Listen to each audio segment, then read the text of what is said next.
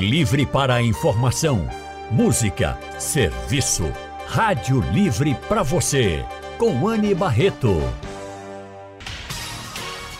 O consultório do Rádio Livre. Faça a sua consulta pelo telefone 3421 3148. Na internet www.radiojornal.com.br. Consultório do Rádio Livre hoje vai tratar sobre tuberculose. Gente, 17 de novembro é Dia Nacional de Combate à Tuberculose. E apesar de ser uma doença muito antiga, a tuberculose ainda é uma grande preocupação na saúde pública. Para falar mais sobre tuberculose, nós estamos recebendo aqui no consultório hoje o fonoaudiólogo Lucas Aragão. Lucas é mestre e doutor em neuropsiquiatria e ciências do comportamento. Ele também é professor na Faculdade de Medicina de Olinda. Professor Lucas Aragão, muito boa tarde, seja bem-vindo. Boa tarde, obrigado. A gente que agradece sua participação aqui conosco e nós também estamos recebendo Marcos Ferreira. Marcos é presidente da Liga Acadêmica de Pneumologia e Ticiologia da Faculdade de Medicina de Olinda. Boa tarde, Marcos Ferreira, seja também muito bem-vindo. Muito obrigado, boa tarde. Gente que agradece sua participação aqui conosco e eu quero lembrar para todos os ouvintes que se quiserem saber mais sobre a tuberculose, tirar dúvidas, fazer perguntas, aproveitem aqui nossos convidados especialistas para que eles possam responder a vocês. O consultório de vocês, então, é só mandar sua pergunta, sua dúvida pelo nosso WhatsApp. 99147 8520 é o número do WhatsApp da Rádio Jornal para você participar do consultório. Gente, deixa eu dizer uma coisa para vocês. Ano passado, o nosso país registrou 78 mil novos casos de tuberculose. Esse número foi, representou um aumento de 4,9% dos casos em relação a 2021. E aí eu queria começar já perguntando aqui ao Dr. Lucas, por que a gente ainda tem tantos casos de tuberculose? Perfeito. Bom, alguns fatores, alguns fatores interferem diretamente na, na transmissão da doença, o que faz com que a quantidade de pacientes acometidos por ela aumente sempre, né? A gente tem que entender que um paciente contaminado na forma bacilífera, ele pode passar a doença para 10 a 15 pessoas em um mês. Então, assim, 1 para 15 é uma taxa de transmissão bem alta. Uhum. E ela também é uma doença que tende a acometer populações em vulnerabilidade. Então, pacientes que estão em aglomerados, privados de liberdade, ou aqueles que são, estão em estado de. É, moram na rua, por exemplo, eles têm uma tendência a se fragilizar diante da presença do, bacif, do, do bacilo e transmitirem com mais eficácia essa doença. Então, é bem difícil a gente controlar principalmente pela quantidade de, de, de território que a, o sistema público de saúde precisa cobrir e o, a busca ativa por esse paciente também se torna bem dificultada em algumas localidades. Então, é, justifica isso. Justifica. E só essa transmissibilidade já é muito alta, né? Então, Exato. a gente já imagina, por isso que é algo que a gente tem que lutar sempre, tá? E não pode achar, não, tuberculose é uma coisa antiga, a gente não vê mais, não, a gente vê muitos casos, sim. E quando a gente fala sobre tuberculose, a gente pensa logo na tosse, né? Esse eu acho que é o sintoma clássico, é a tosse. Mas que tosse é essa, Marcos? É, boa tarde mais uma vez. A tosse da tuberculose, ela é uma tosse que ela é persistente. Uma tosse persistente, ela vai se manifestar aí de três semanas ou mais, né? O tempo que ela vem é um tempo mais arrastado. Mas além disso, é uma tosse que ela pode vir ou não com sangue.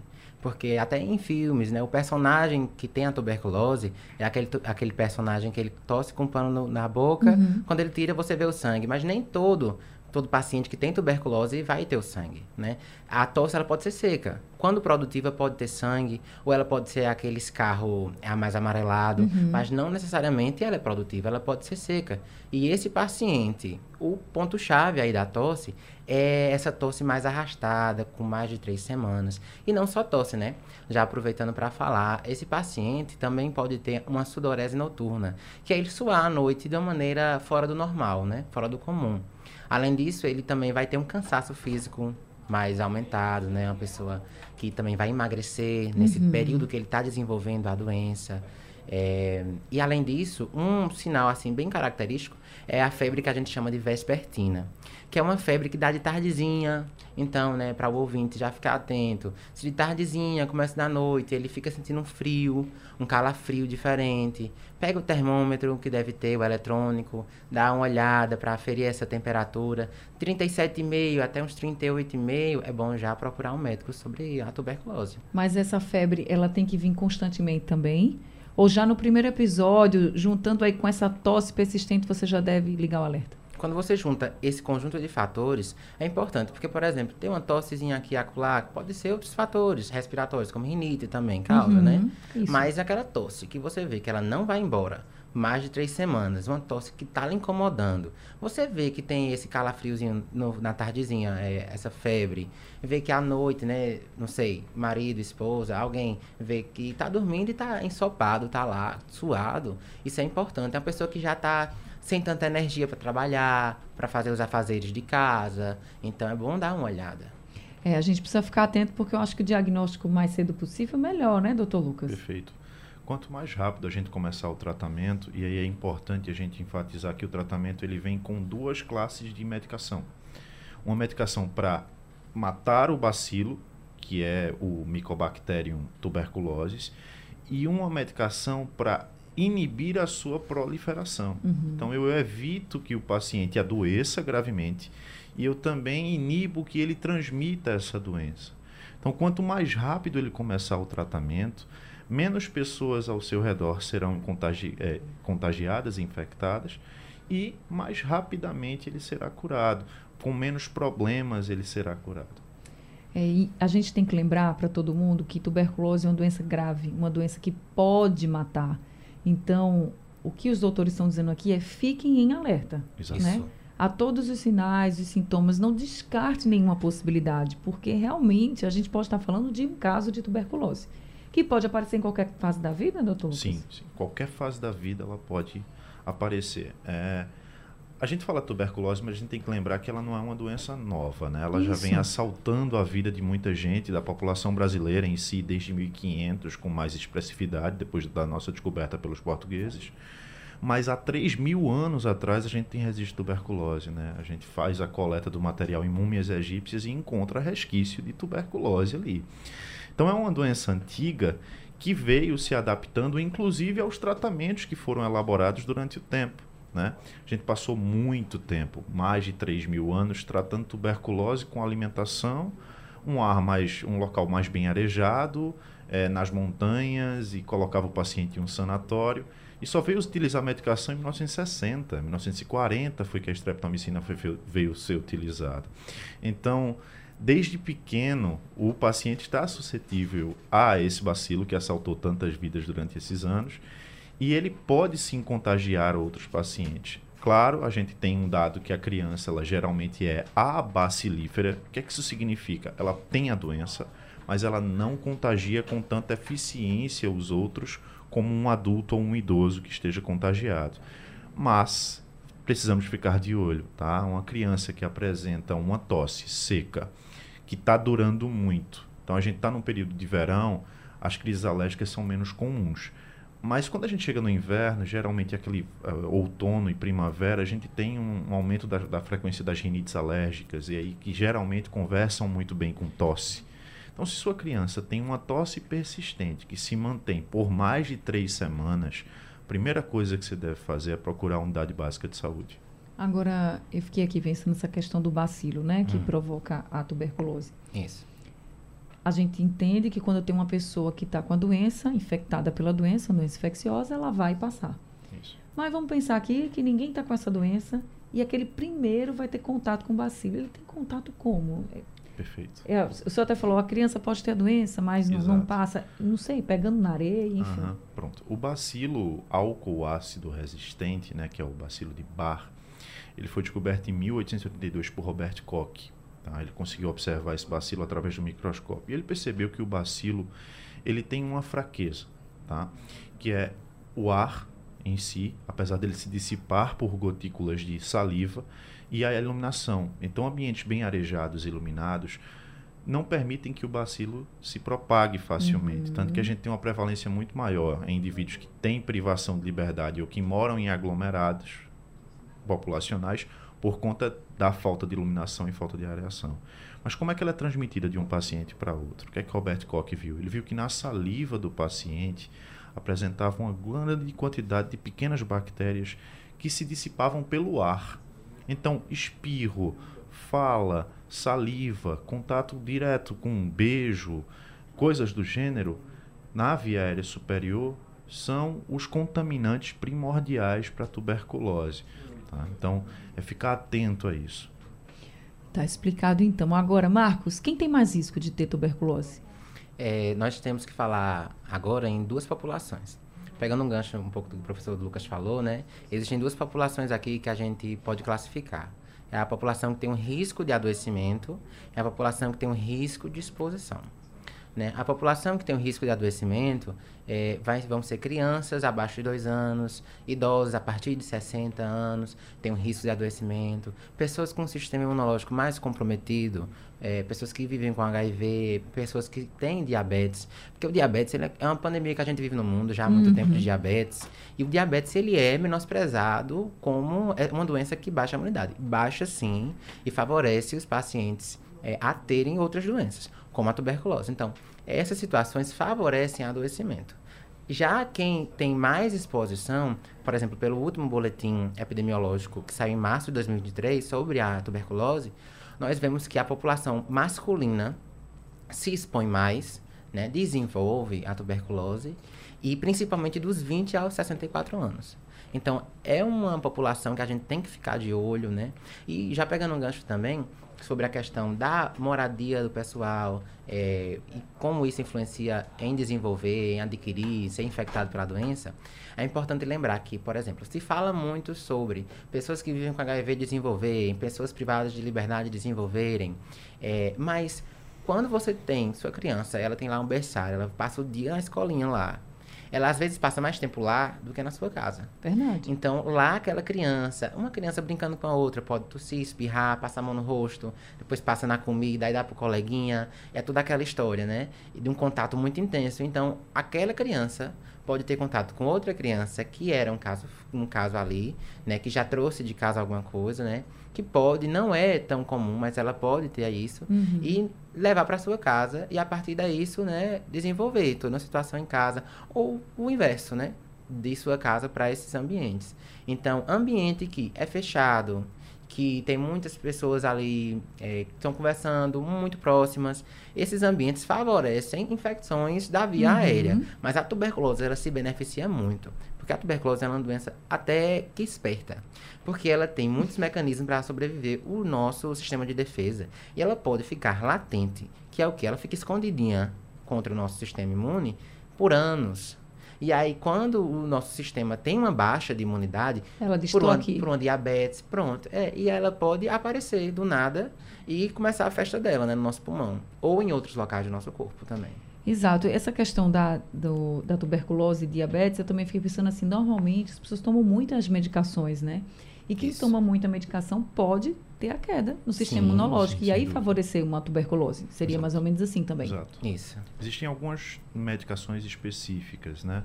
A gente tem drogas que são imunobiológicas, que são para tratamento de quem tem doença autoimune. Uhum. Então, vou falar em outras palavras, quem tem artrite reumatoide, quem tem psoríase, quem tem, é, quem fez transplante, ele precisa diminuir suas defesas porque suas defesas estão atacando seu corpo.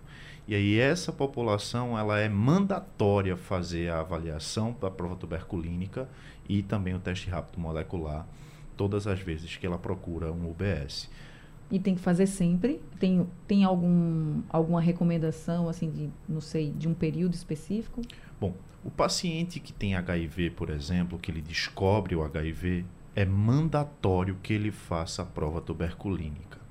E o contrário também é verdade. O paciente que descobriu ter tuberculose, o SUS ele nos manda, sugere fortemente que a gente faça o teste de tuberculose nele, o teste do HIV nele. Mas dando negativo, o teste da tuberculose ali naquele momento, Uhum. quanto tempo depois ele tem que voltar a fazer esse teste? Perfeito, é uma excelente pergunta. A demanda do paciente para procura geralmente ela é muito baixa. Então, a ideia é que a ACS, a Agente Comunitária de Saúde, faça uma busca ativa do paciente. Então, se o paciente já procurou uma vez aquela UBS com sintomas respiratórios característicos da tuberculose e todos os exames não vieram positivos, é ideal que a ACS o procure sempre com a frequência pelo menos de seis meses. Uhum. Ela vá lá na casa do paciente e verifique se ele apresenta alguns dos sintomas clássicos da tuberculose. Tá certo, a gente tem que ficar de olho. É o que eu estou dizendo o tempo inteiro aqui no consultório, que eu acho que é isso. A gente não pode descansar. São doenças antigas, acho que ainda são muito preocupantes e a gente não pode descansar. Inclusive, está sendo o tema do consultório de hoje, porque ainda é uma doença muito prevalente. E a gente não pode, não podemos relaxar e brincar com a nossa saúde. Marcos, qual a incidência de tuberculose aqui em Pernambuco? Bom, ótima pergunta. É, a incidência, segundo dados do boletim epidemiológico do ano de 2023, que saiu agora em março, nós temos uma incidência de, 50, de 52,8 casos por 100 mil habitantes. A gente pode pensar, ah, isso é pouco, isso é bem espaçado. Mas nós somos o quarto estado no Brasil, dentre todos os outros, que tem mais casos por tuberculose. E além de ter casos, nós somos também um dos estados que mais a população que tem tuberculose vem a ter um desfecho fatal. Né? Então, isso é muito preocupante. E isso traz aqui à tona uma questão que, além de vacinação, além de outras prevenções, é a questão da qualidade de moradia, a qualidade de acesso à saúde e à educação. Porque isso até existe no boletim como descrito como medidas inegociáveis, né? Que os gestores, que todas as pessoas, elas devem buscar sempre a melhor condição de saúde. Porque questão financeira, a pessoa pode depois atrás conseguir, mas sem saúde o ser humano ele não foi feito para viver sem a saúde. Então, aqui em Pernambuco nós temos a incidência gritante da doença. E é uma doença que ela pode ir matando aos poucos, né? É uma doença que ela fica ali guardada. Então, assim, você não manifestou ela agora ativa. Mas daqui a 20 anos você pode manifestá-la. Uhum. E pode ser que daqui a 20 anos sua saúde não esteja tão boa que você consiga combatê-la. Então é melhor sempre, como a gente comentou, certos sintomas, a gente sempre procurar o, a atenção básica de saúde para fazer algum teste. E, doutor Lucas, quais são os tipos de tuberculose que a gente tem? Perfeito. Bom, basicamente existem duas classificações. A gente pode chamar as tuberculoses de pulmonares, que são aquelas clássicas que a gente já conhece, com sintomas pulmonares.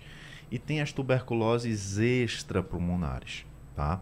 Que é onde o bacilo, né, ele vai e se localiza, se coloniza e fica morando em outro lugar que não é o pulmão. Então ele pode morar no osso, então a gente tem a tuberculose óssea. Ele pode morar no rim, a gente tem a tuberculose renal. Ele pode morar no intestino, ele pode morar inclusive na pele.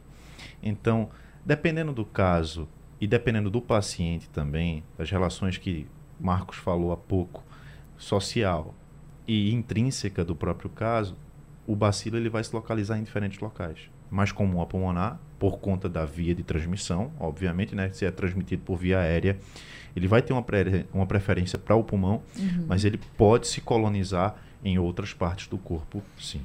É, aproveitando, é, me lembrei agora de um caso bem interessante sobre a tuberculose extrapulmonar, né? Era um paciente que ele teve um achado de nodulações por dentro do abdômen, né, na parede do abdominal.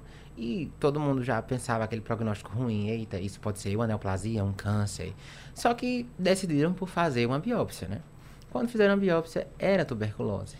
Né? Uma tuberculose que se instalou ali na parede interna do abdômen, a gente chama de peritônio.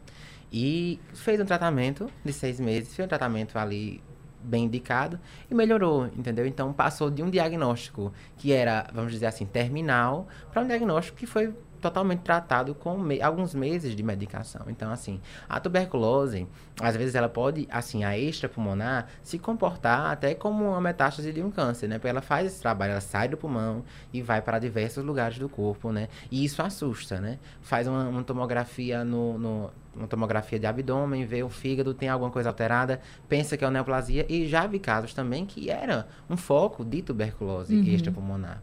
Então, assim, a tuberculose, ela tem também essa... Por isso que eu disse, ela é muito esperta. Ela, às vezes, sai do pulmão e vai para outro lugar só para ela não morrer. Só para ela não deixar de existir dentro da gente. Então, a gente tem que ser mais esperto que ela. Tuberculose pode chegar ao cérebro, doutor Lucas? Pode. Em alguns casos, a meningoencefálica ela toma conta ali de uma membrana que recobre a, o, o nosso sistema nervoso, que é a meninge.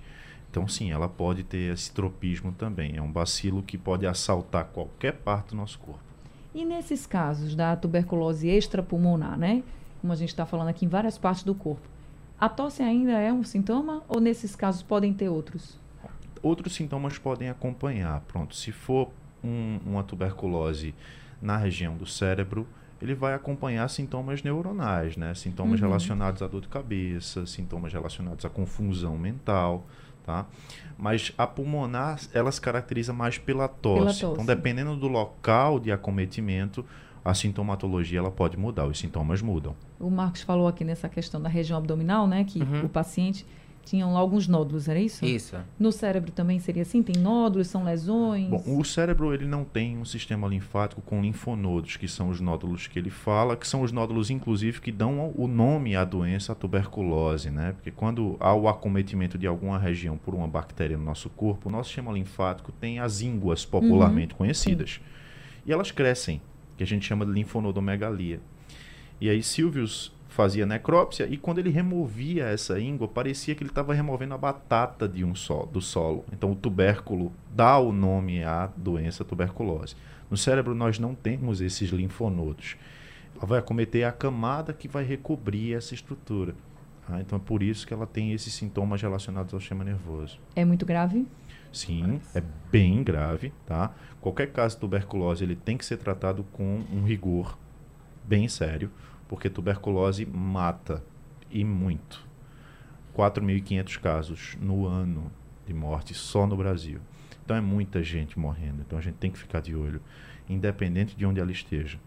Na pele, no rim, no pulmão ou no cérebro, é um caso grave e que, por outro lado, totalmente curável com medicações já estabelecidas e determinadas pelo SUS. Então o paciente vai ter acesso gratuito ao tratamento. São antibióticos, doutor? Sim. sim. São antibióticos? Para qualquer tipo? Assim, no cérebro, no fígado, no rim, sempre vai ser tratado com antibiótico. É, dependendo da, da, do acometimento, o que vai mudar, além da dosagem, é o tempo de tratamento. Certo. Tá? Na tuberculose pulmonar, se for um primeiro caso, primeiro, o seu primeiro contato, você vai tratar por seis meses. Tá? Que a gente chama de dois meses de dose de ataque com duas medicações, que é a rifampicina e a isoniazida e quatro meses com quatro drogas. Há uma tetravalência medicamentosa, que é rifampicina, isoniazida, etambutol e pirazinamida. Tá? Essas drogas estão no mercado brasileiro só no SUS. Tá? Independente da sua condição financeira, você não vai conseguir comprar essas medicações na farmácia. Uhum. Só o SUS distribui, só o SUS regula. E desde 1960. Então, desde 1960 a gente consegue curar a tuberculose com essa tetravalência. Tá certo. E já temos ouvintes conosco. Vamos ouvir então o que disse o Ciro. Boa tarde, eu me chamo Ciro, faro aqui de Paulista, é do consultório do Rádio Livre. Eu queria saber, porque eu tive tuberculose em 2012, 2012, e fiz o tratamento de seis meses com os antibióticos tudinho. Eu queria saber se é necessário fazer outro exame agora, porque eu não estou sentindo nada não, tá entendendo? Mas eu fiquei curioso, estou escutando o programa, eu fiquei curioso e queria saber. Boa tarde. Obrigada, Ciro, pela sua participação. Boa tarde para o senhor também. Então, Marcos. Bom, é, Ciro, que bom que você não está assistindo nada, né? Já faz algum tempo que você teve. Mas, assim, após finalizar o tratamento da tuberculose, é importante a gente fazer um controle com um teste de escarro, né? Que é um teste que é disponibilizado na, no postinho né, de saúde, que todo mundo tem acesso. E também fazer uma radiografia de controle. Porque quando você faz o raio-x, é, o médico ele pode avaliar e ver se realmente teve alguma fibrose no seu pulmão, se essa tuberculose deixou algum resquício, a gente chama de cavitações, cavidades. Porque a tuberculose ela faz assim: quando ela entra, ela vai nos nossos alvéolos, que são saquinhos que a gente enche de ar para trocar oxigênio e gás carbônico. E nisso ela lesiona a parede desse saquinho e destrói. Por isso que cai sangue. Quando a pessoa tosse, o paciente infectado, ele tosse, tem o sangue. Então, quando ele destrói tudo isso, deixa uma, um achadozinho, né, uma pista pra gente, né? Que é um, uma cavidadezinha, uma caverninha, que era chamada antigamente até de caverna. É, e é importante que se observe isso, porque o paciente pode, como eu comentei, ele pode viver com a tuberculose se ela não foi tratada corretamente, às vezes faltou algum tratamento, ou ele foi reexposto à doença, porque é uma doença que você pode ter uma nova exposição. Então, é importante que lá para cá, se ele pegou uma vez, é importante que o Ciro ele olhe, tente buscar no serviço de saúde para fazer um, um, exame de controle, como eu comentei, uma radiografia, um descarro, para ver se tem alteração ou não. Por quê? Existe o teste da prova tuberculínica, né? Também popularmente chamado de PPD, mas é um teste que ele vai ver se você desenvolveu anticorpo para a doença, que pode ocorrer se você está com a doença, né? Aquela doença guardadinha ali, latente, ou se você tomar vacina da BCG há algum tempo, ela pode dar positivo. Se você já teve tuberculose, se tratou, ela pode dar positivo. Então, assim, esse exame não é o mais indicado agora. Agora seria realmente esse do escarro, Uhum. É, que deve ser feito com cuidado, o paciente não pode escovar o dente pela manhã, é, é, logo de manhã ele tenta fazer esse escarro, coleta, coleta tudo direitinho e também fazer uma radiografia, é muito importante. Mas eu só fico preocupada é com o tempo, que eu acho que é o que a preocupação dele também. Veja, ele disse que tempo. teve em 2012, né? E agora ele não sente nada. Fez o tratamento, ok, mas não sente nada. Então, de quanto em quanto tempo uma pessoa que teve, doutor Lucas, precisa fazer esse acompanhamento? Eu acho que essa é a grande preocupação dele agora, né? Perfeito.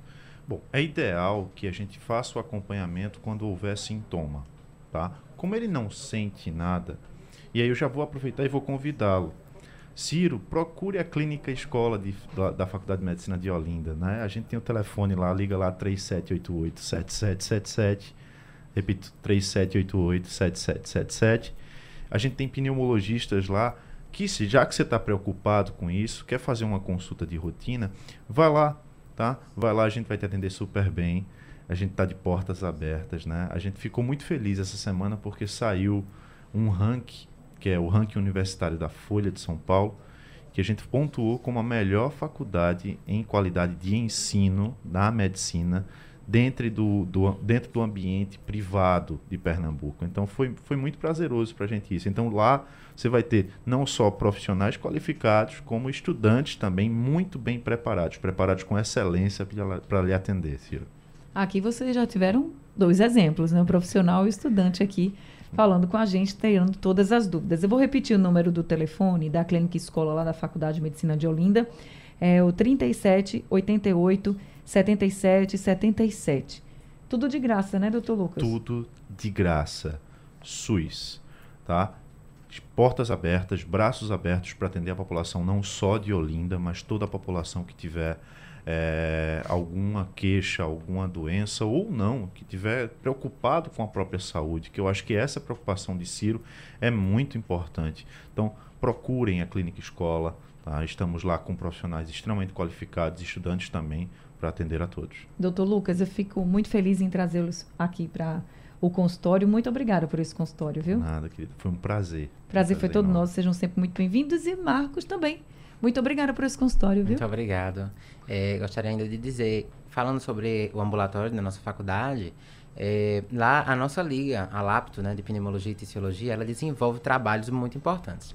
Nós já fizemos esse ano também o dia da asma, é, onde nós fizemos o exame chamado espirometria, a gente avalia a função pulmonar, isso é muito importante, né? Em questão a tuberculose, ela deixa resquícios no pulmão que, através desse exame, a gente pode ver, né, se esse pulmão está bem, não está tão bem, se a pessoa consegue respirar bem, guarda uma capacidade de ar importante. Então, nós, nós também conseguimos aplicar esse exame lá no ambulatório. Fora que também temos nossos protocolos de tuberculose para atender, investigar.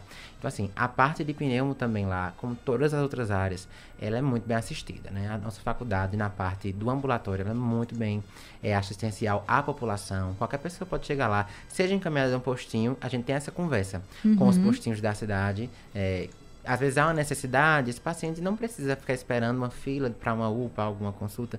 Vai para a nossa faculdade que a gente consegue atender bem. Vou repetir o número da clínica, Escola da Faculdade de Medicina de Olinda, para quem quiser anotar, 37887777.